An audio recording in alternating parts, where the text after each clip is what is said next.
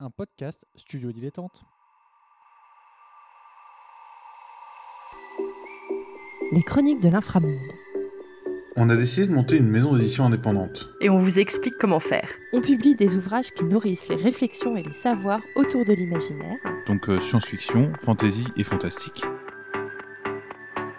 Bonjour à toutes et à tous et bienvenue dans les chroniques de l'inframonde. Je suis Corentin, accompagné de ma camarade Fanny. Salut Fanny. Bonjour On se retrouve aujourd'hui pour un nouvel épisode consacré à la vente du livre. Avant de commencer celui-ci, euh, un petit warning. Ce qu'on va vous dire ici, c'est le fruit de nos courtes expériences professionnelles, euh, notamment en stage dans le domaine de la vente, et puis de nos recherches sur le domaine, mais c'est euh, que de la prospective concernant l'inframonde, puisque on n'existe pas encore, donc on n'a évidemment pas encore vendu des livres de chez nous. Et comme on n'est pas une librairie, on va pas euh, aller euh, rentrer dans les détails en fait euh, côté ce qui se passe de la librairie. Quand on parle de vente de livres, on va plutôt vous parler des intermédiaires qu'il va y avoir entre la maison d'édition et les lecteurs et lectrices qui reçoivent le livre à la fin. Donc il y a plusieurs étapes, si je puis dire, et plusieurs moyens de vente que l'éditeur peut avoir.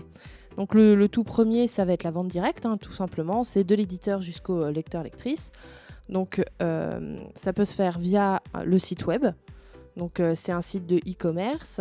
Ça permet de toucher un public qui est assez large. Par contre, c'est un système qui, qui, nécessite une, certaine logistique. Donc du point de vue informatique déjà, parce qu'il faut maintenir un site de e-commerce qui qui est pas la chose la plus facile à coder en fait. Hein. C'est pas pareil que faire euh, rapido un, petit site, euh, un petit site vitrine euh, joli comme tout. voilà, ça, nécessite quand même plus de logistique informatique et il y a une logistique matérielle qui elle aussi peut être très lourde puisqu'il s'agit de faire les cartons, gérer les, les frais postaux, envoyer dans les temps les, livres en question. on peut se retrouver à, les faire, à, à faire ces étapes-là plusieurs fois par jour si on reçoit plusieurs commandes. Donc ça va prendre du temps au sein d'une structure. Et le temps, c'est ce dont on manque le plus. Et euh, l'idée, c'est pas que ce soit les stagiaires qui fassent le boulot. Donc, faut y réfléchir euh, quand même euh, à cette histoire de vente directe et surtout à sa proportion par rapport au volume de vente en, en, général. La seconde option pour vendre ses livres directement, et c'est une option qui a une grosse place notamment dans l'imaginaire, c'est via un stand. Euh, qu'on peut installer notamment en festival ou lors d'un événement, par exemple une rencontre qu'on organiserait avec un auteur euh, euh, dans une université ou autre. Il y a des maisons d'édition indépendantes dont le modèle économique repose en grande partie sur cette capacité de vente directe en construisant une communauté autour de leur présence qui s'étend du coup après ça en ligne. Des lecteurs habitués suivent le stand pour acheter le nouveau livre qui vient de sortir, etc. ou achètent en ligne s'ils ne peuvent pas venir à l'événement. À Rennes, on a Noir d'Absinthe qui fonctionne sur ce modèle, et c'est aussi la stratégie de Camille qui porte Oniroi et qu'on a euh, interviewé cet été. A noter que même sans construire son modèle économique comme ça, la vente directe reste souvent dans l'édition indépendante une source de revenus précieuse. On n'atteint pas le nombre de ventes euh, qui peut être faites en librairie, on vend moins de livres en direct, mais comme la marge de revient est plus importante, et eh bah dans une économie comme celle d'une maison d'édition indépendante, c'est extrêmement précieux. Et donc là, si on parle de marge, c'est parce qu'il va y avoir d'autres intermédiaires, en fait, d'autres personnes extérieures à, l'éditeur et au libraire qui vont intervenir dans ce qu'on appelle la chaîne du livre et qui vont prendre donc un pourcentage du prix de vente du livre. Donc avant les libraires, entre éditeur et lecteur, on va trouver euh, deux étapes, deux structures plutôt, euh, qui s'appellent la diffusion et la distribution. C'est des choses qui sont euh, souvent invisibles et inconnues des personnes extérieures au métier du livre. Donc on va faire un petit point, on va dire, définition. La diffusion, c'est un travail de commercial. On peut résumer ça, c'est l'acte de faire la promotion d'un catalogue d'éditeurs auprès d'un libraire. L'éditeur peut le faire lui-même, il peut avoir une personne extérieure. Il s'agit de donner envie de défendre tel livre auprès des lecteurs et des lectrices et leur donner envie d'acheter ces livres. Euh, c'est une étape qu'on appelle le placement en librairie. La distribution, du coup, c'est à côté de ça, c'est le travail logistique. C'est faire aller et venir les livres de l'entrepôt dans lequel ils sont stockés jusqu'au point de vente en fonction des placements et des retours. Ça passe aussi par le fait de gérer la facturation, comptabiliser le nombre de ventes, pour effectuer ce travail de diffusion-distribution, l'éditeur a plusieurs options qui va s'offrir à lui. On va dire il y a un peu un nuancier en fait qui va de la totale autodiffusion, autodistribution jusqu'à euh, l'emploi d'un prestataire extérieur qui va s'occuper de toutes les étapes de, la chaîne. Donc côté autodiffusion, autodistribution, ça veut dire gérer soi-même la totalité du travail de communication de l'ouvrage, de, de, sa vente de A à Z. Donc ça veut dire aller voir soi-même les libraires pour défendre son catalogue, le présenter, se faire connaître. Ensuite, gérer les moyens de livraison pour que les livres arrivent en librairie. Ou alors, euh, bon, soit on passe par la poste, soit on passe aussi par un... Bah, on, on dépose les livres quand on passe, tout simplement. Il faut se mettre d'accord avec les libraires sur, euh, le système en fait euh, de dépôt. Donc ça peut être du dépôt-vente, c'est-à-dire que le libraire ne payera l'éditeur que ce qu'il a effectivement vendu. Ou euh, on peut aussi avoir recours à un système qui est plus proche du modèle classique, qui est que le libraire achète un certain nombre de livres et pourra faire retour des livres qu'il n'a pas vendus, mais le libraire aura acheté au moins sur un temps les livres qu'il va vendre. L'avantage de ce système, c'est euh, bah, une absence totale d'intermédiaire, donc il euh, n'y a pas de pourcentage prélevé sur le prix du livre. L'éditeur euh, va avoir voilà, la part diffusion et la part distribution. L'éditeur va la récupérer. Par contre, c'est énormément de travail supplémentaire et de temps. Euh, c'est un coût de déplacement qui est aussi plus important. Donc c'est des éléments à prendre en, compte euh, selon le volume par exemple de livres qu'on peut produire par an. Ça implique que la zone de vente sera plus réduite puisque euh, faut il faut qu'elle soit couverte par les personnes qui travaillent dans la maison d'édition. Et ça fonctionne la plupart du temps sur du circuit court.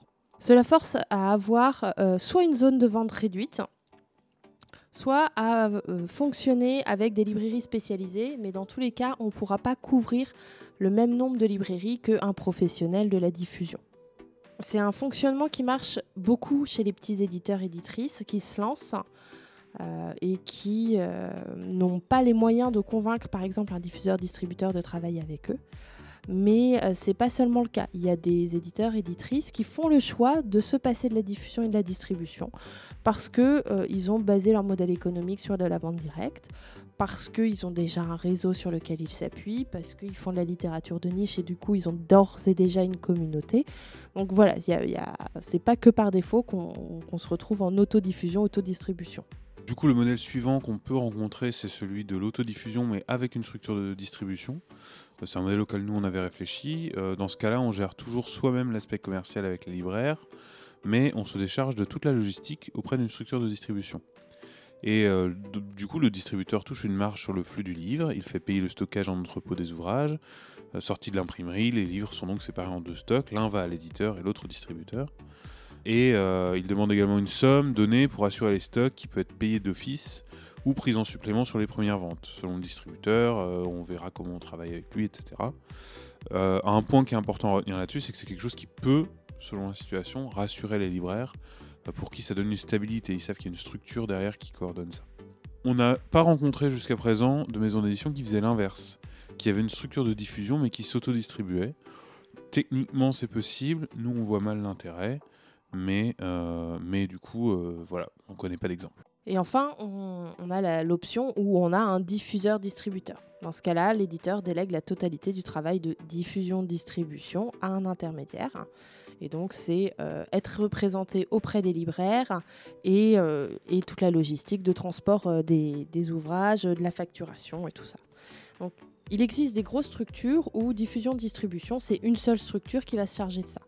On a Hachette, qui est un géant du domaine, et euh, en plus petit, il y a les belles lettres. Sinon, on a beaucoup de structures qui fonctionnent en tandem. Et donc, il y a un diffuseur d'un côté, un distributeur de l'autre. Mais ce sont deux, euh, entités distinctes, en fait. Et qui fonctionnent pas forcément avec les mêmes binômes, d'ailleurs. hein. On peut avoir euh, tel diffuseur, tel distributeur. ça sera pas forcément les mêmes chez tous les éditeurs.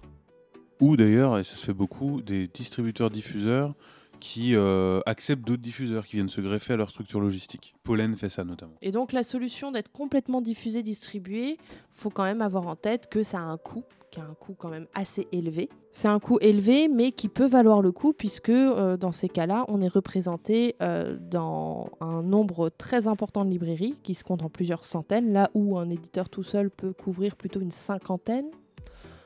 En, bossant très bien une cinquantaine de librairies euh, quand on est autodiffusé. Et donc voilà, c'est quand même des éléments à prendre en compte. Ce, ce- coût, il n'est pas anodin et il sert pas à rien. Il, soulage quand même sur, euh, sur des étapes de travail euh, qui sont importantes. Donc selon la, taille de sa structure, ça peut, c'est quelque chose qu'il faut avoir en tête et en tout cas qu'il faut évaluer. Et notamment, on parle d'étapes de travail, mais c'est aussi du temps euh, mental laissé disponible parce que par exemple, euh, quand on n'a pas de distributeur, il faut suivre individuellement toutes les librairies pour euh, bah, suivre les paiements, etc. Et eux-mêmes, ils ont beaucoup de trucs à gérer, donc des fois, ils payent pas en temps et en heure comme tout le monde. Du coup, c'est ça, c'est plus à nous de le gérer à partir du moment où on est distribué. C'est beaucoup d'énergie aussi d'économiser. Une fois que tout ça est fait, bah, on arrive à la librairie. Et concernant la librairie, on s'est dit que le plus simple, c'était directement de faire intervenir une personne concernée. Gabriel est libraire à la librairie coopérative L'Établi des mots dans le quartier du Blône à Rennes. Il a suivi des études de métier du livre, spécialité édition avant de devenir libraire. Bonjour Gabriel. Bonjour Fanny, bonjour Corentin. Pour commencer, euh, on a une question sur la façon dont tu peux découvrir un livre. Comment est-ce que toi t'en viens euh, en général à avoir un premier contact avec un livre? Est-ce que c'est à la sortie du carton? Ou est-ce que euh, avant ça tu as des opportunités de, de découvrir un livre euh, en préparation, je sais pas. Le premier contact que j'ai avec un livre en tant que libraire, il, est, se fait bien avant la sortie, la parution du livre, à un moment où il est encore en écriture en fait. J'en ai un aperçu sur catalogue. Au moment où je reçois les catalogues par le fournisseur, euh, le, diffuseur en fait, qui, qui travaille auprès des libraires pour placer les livres en librairie. Et le premier aperçu que j'en ai en fait, c'est euh, un aperçu de la jaquette de, de couverture, un très bref résumé, une petite bio-bibliographie de l'auteur, et c'est à peu près tout. Et c'est à ce moment-là déjà que je dois décider si oui ou non ce livre arrivera dans la librairie. Donc j'ai peu d'éléments au moment de ce premier contact pour déterminer si le livre va être intéressant pour nous, pour euh, s'il est conforme à l'identité et à l'esprit de la librairie, et s'il va plaire à notre public et à notre clientèle. Ensuite, il y a un, second contact, le premier contact réel qui est possible, c'est si on reçoit des épreuves ou des services de presse, c'est-à-dire des exemplaires qui sont destinés à la, à la promotion du livre auprès des libraires. Euh, en général, les livres arrivent quelques semaines, un mois euh, avant leur parution, ce qui nous laisse le temps de le, lire, mais à ce moment-là, on a déjà passé notre commande.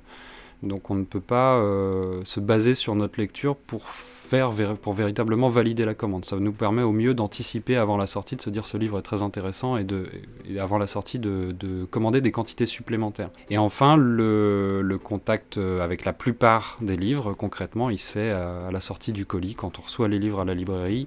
Ça fait déjà trois mois la plupart du temps qu'on les a commandés, souvent on les a déjà oubliés entre temps, et, euh, et on les découvre euh, en étant surpris, agréablement surpris euh, la plupart du temps, parfois aussi déçu, ça arrive.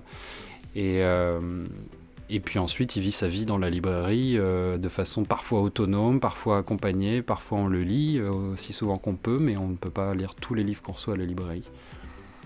Donc il y a plusieurs étapes de découverte d'un livre. D'abord, elle est très lointaine et très partielle avec ce, petit aperçu sur catalogue. Et puis ensuite, euh, entre les services de presse et la parution, il y a tout un, délai qui permet aux libraires de découvrir une partie des livres qu'on va proposer, mais une petite partie seulement. Et en général, quelle est ta relation aux éditeurs, aux éditrices? Euh, Est-ce que tu passes euh, uniquement par, les, par le contact diffuseur-distributeur pour, pour ton contact avec les livres? Le représentant commercial de la, diffusion, c'est quand même le contact privilégié de l'éditeur avec, enfin du libraire pardon, avec, euh, avec les éditeurs. C'est le relais, c'est lui qui nous transmet les informations. On a aussi une base de données qui s'appelle Dilicom qui est très utile, qui nous permet de découvrir des informations et qui est un contact indirect finalement avec les distributeurs, puisque c'est notre outil pour commander et gérer le stock d'ouvrages. Et avec les éditeurs, heureusement, on a quand même des contacts euh, qui peuvent être faits soit parce que nous, on met en place une veille informationnelle en s'abonnant à des newsletters, en surveillant des sites internet, des pages de réseaux sociaux, euh, qui nous permettent d'avoir des informations directement de la part de l'éditeur. Il y a certains éditeurs qui pratiquent la surdiffusion, c'est-à-dire qu'en plus des efforts de diffusion qu'ils confient à leurs diffuseurs officiels, ils font eux-mêmes de la communication spécialisée auprès des libraires pour, euh, pour euh, présenter des argumentaires commerciaux et favoriser les ventes d'ouvrages en librairie. Et puis occasionnellement, on a euh, des contacts euh, beaucoup plus directs avec des éditeurs euh, privilégiés qui sont soit des éditeurs locaux, soit des éditeurs qui ont une ligne éditoriale qui correspond particulièrement bien à celle de la librairie et avec qui on peut tisser des liens au fur et à mesure. Au fil, mais ça, ça se fait au fil du temps. Le contact privilégié avec l'éditeur se fait quand même par l'intermédiaire du diffuseur très souvent. tous les éditeurs n'ont pas de, de diffuseur-distributeur, hein, c'est un des sujets de cet épisode. L'autodiffusion, c'est un sujet euh, qui est très prégnant pour les jeunes éditeurs, les jeunes éditrices. Et euh, on se demandait comment, en tant que libraire, vous gérez ces éditeurs et, éditrices autodiffusés, parfois ces auteurs et éditrices qui se diffusent eux-mêmes en librairie. Quels conseils t'aurais à donner euh, à ceux qui se lancent pour faciliter leur relation en libraire Et en général, comment est-ce que vous vivez ce phénomène? On, a, c'est vrai, pas mal de contacts avec des éditeurs qui s'autodiffusent. Il y a plusieurs cas de figure. Je, distinguerai quand même l'éditeur qui a, une, activité d'édition depuis plusieurs années, qui éventuellement a une structure qui salarie des personnes et qui, euh, et qui publie à compte d'éditeur et qui s'autodiffuse et s'autodistribue, de, euh, de la petite structure euh, qui fait un travail amateur, voire de l'auteur qui s'auto-publie. Euh, on a des rapports qui sont quand même très différents avec une structure éditoriale. Euh, je pense par exemple à, la maison d'édition euh, qui publie Matin Brun de Franck Pavlov, qui est, un, petit livret qui a été diffusé dans toutes les librairies, qui s'est vendu à des millions d'exemplaires. C'est autodiffusé, autodistribué, mais ils ont un service commercial, ils ont des gens qui, travaillent au sein de la structure pour la diffusion de la librairie. Donc finalement, la relation se passe à peu près comme avec un éditeur diffusé. Pour les auteurs qui sont auto-publiés, par contre, c'est très très différent. Euh, comment on travaille nous? On a mis en place euh, pour le. On, est très favorable au dépôt-vente. Moi j'ai envie dans mon travail de, libraire de diffuser des, des auteurs qui s'auto-publient, particulièrement des auteurs locaux, des Rennais, des Rennaises.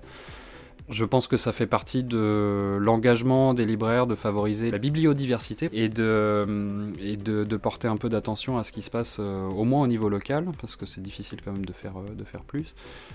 On a mis en place un accord commercial de base qui est négociable à chaque fois avec chaque partie, qui est en gros de prendre 33%, de réserver 33% du prix du livre à la librairie, ce qui est une marge normale. Il nous faut 35% à peu près de moyenne pour pouvoir faire fonctionner la librairie, donc 33% c'est tout à fait correct, c'est ce qui se pratique en général, on est entre, autour de 30%.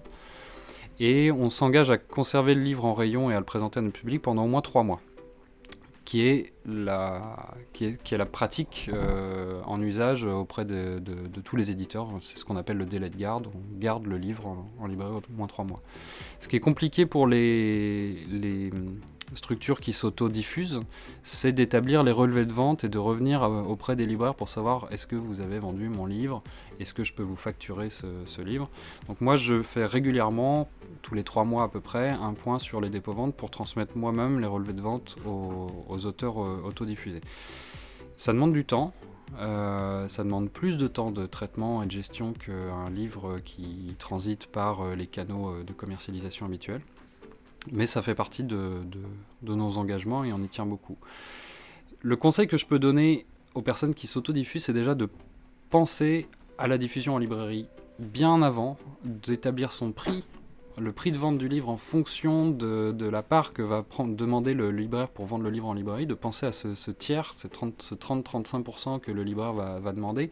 Et beaucoup de beaucoup d'auteurs qui s'autodiffusent euh, n'y pensent pas, a priori, pensent à un prix de rentabilité direct du livre comme s'ils le vendaient eux-mêmes. Sauf qu'une bonne partie de la diffusion va se faire par des intermédiaires qui vont en prendre une part, donc ça c'est à anticiper. Le, prix, le prix du livre est, est à travailler euh, avec précision préparer des petits, euh, des petits argumentaires aussi qui présentent l'ouvrage et qui permettent, euh, en envoyant plus une série de mails, d'informer de, rapidement des, libraires sur le contenu d'un livre.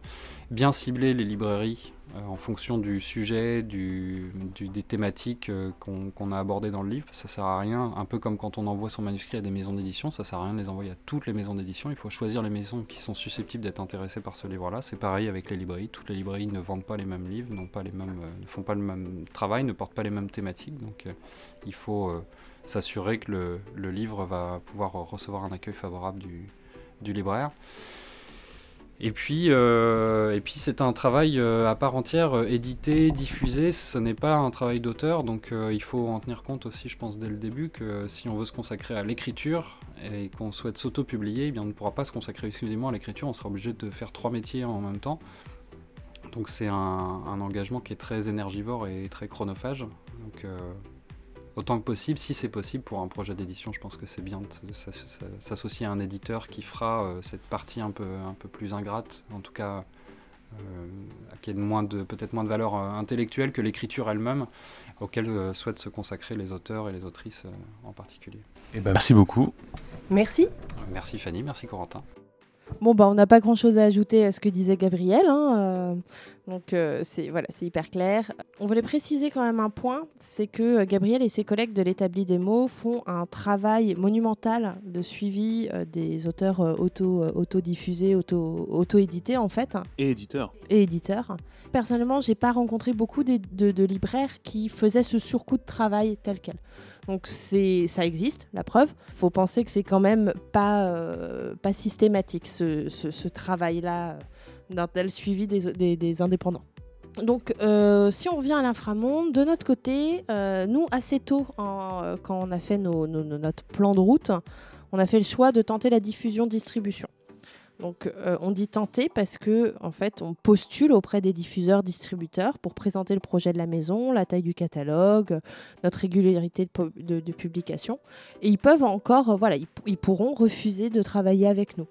Euh, le diffuseur distributeur n'est pas juste un fournisseur, de services, mais c'est un partenaire commercial. Il faut qu'il ait envie de travailler avec nous pour, pour avancer. Dans le cas où on ne on ne pourrait pas avoir en fait de diffusion distribution euh, nous le modèle auquel on a notre backup plan on s'est dit que ça sera autodiffusion et distribution par contre au moins cette partie là logistique on veut s'en décharger euh, auprès de professionnels qui savent bien faire en sachant qu'en plus nous dans notre domaine on est quand même sur un domaine qui est très spécifique c'est un livre de niche sur deux euh, sphères qui ne vont pas forcément ensemble. C'est-à-dire que d'un côté, on va avoir le lectorat d'imaginaire qui va être intéressé par nos livres, mais aussi un lectorat de sciences humaines et sociales qui lit des essais, de la théorie. Et du coup, même en, librairie spécialisée, ce ne sera pas les mêmes librairies spécialisées, mais même dans une librairie généraliste, il faut penser que ce pas les mêmes rayons. Donc il faut quand même qu'on ait euh, quelqu'un en diffusion qui euh, puisse gérer cette, ce, côté double face qu'on peut avoir nous dans notre catalogue. Et c'est pour ça qu'on veut pouvoir toucher immédiatement le plus de personnes possible et se faire vite connaître des libraires euh, qui sont influents sur les habitudes de lecture des, lecteurs et des lectrices pour, euh, pour se faire connaître en fait et pour asseoir l'identité euh, de, la, de la maison d'édition et que ça arrête de leur paraître bizarre de mélanger imaginaire et théorie. Jusque-là, on a des retours plutôt positifs hein, des libraires dont on, à qui on en parle, donc c'est rassurant, mais c'est vrai que vu qu'on a déjà un marché de niche, c'est bien de pouvoir voir le plus large possible dès le début et pas aller voir les libraires un par un avec notre petite voiture ou notre petit train. du coup, on a plusieurs diffuseurs distributeurs en ligne de mire, essentiellement des indépendants qui travaillent avec de petits éditeurs. comme être accepté n'est jamais acquis, on doit en démarcher plusieurs. Par contre, idéalement, on en a un en tête, une structure de diffusion-distribution qui correspond à nos valeurs, euh, et qui se trouve favoriser les maisons d'édition indépendantes. Donc a priori on a nos chances.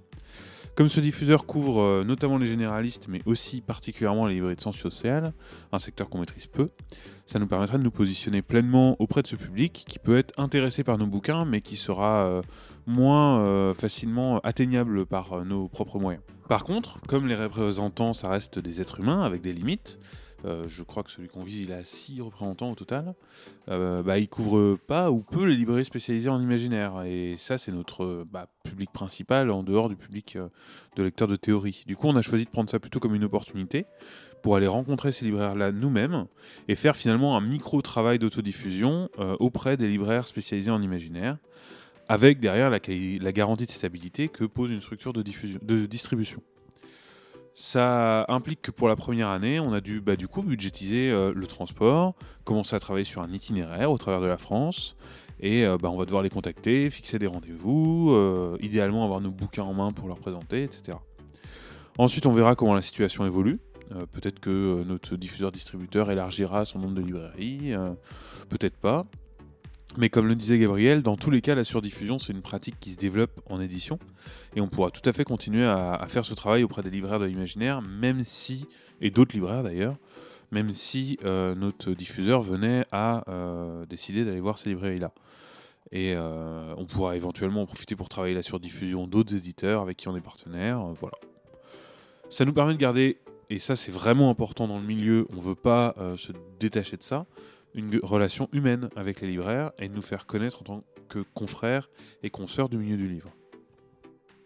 Un dernier euh, point, quand on travaille avec les, voilà, un diffuseur-distributeur, euh, un truc qui est vraiment pratique, c'est euh, de caler son calendrier éditorial sur celui du diffuseur-distributeur. Donc par exemple, c'est quand est-ce que ces représentants font leur tournée dans les librairies, combien de temps avant la tournée ils ont besoin des argumentaires pour présenter les livres, quels sont les délais de placement des livres une fois qu'on a donné toutes les infos? Est-ce qu'ils prennent des services de presse pour les présenter ou les remettre aux libraires C'est autant d'éléments qu'il faut avoir en tête.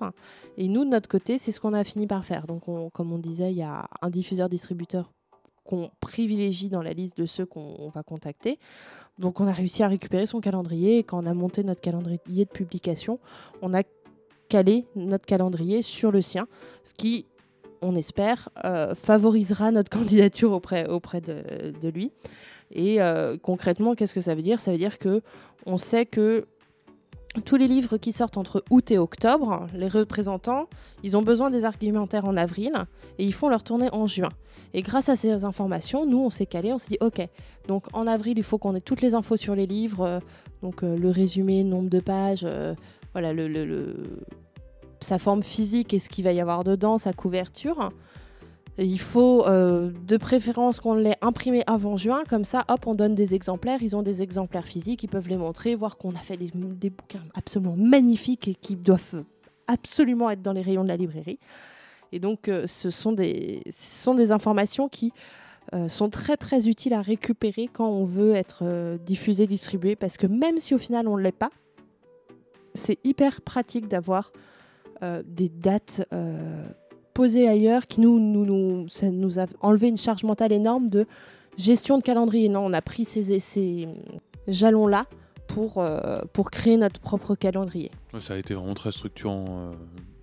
On choisit aussi, euh, et c'est le dernier point, hein, ce diffuseur-distributeur, parce que, et ces diffuseurs-distributeurs en général qui nous intéressent, parce que leurs pratiques commerciales, elles sont aussi plus légères à porter pour une structure qui se lance. En gros, ça se résume en deux choses.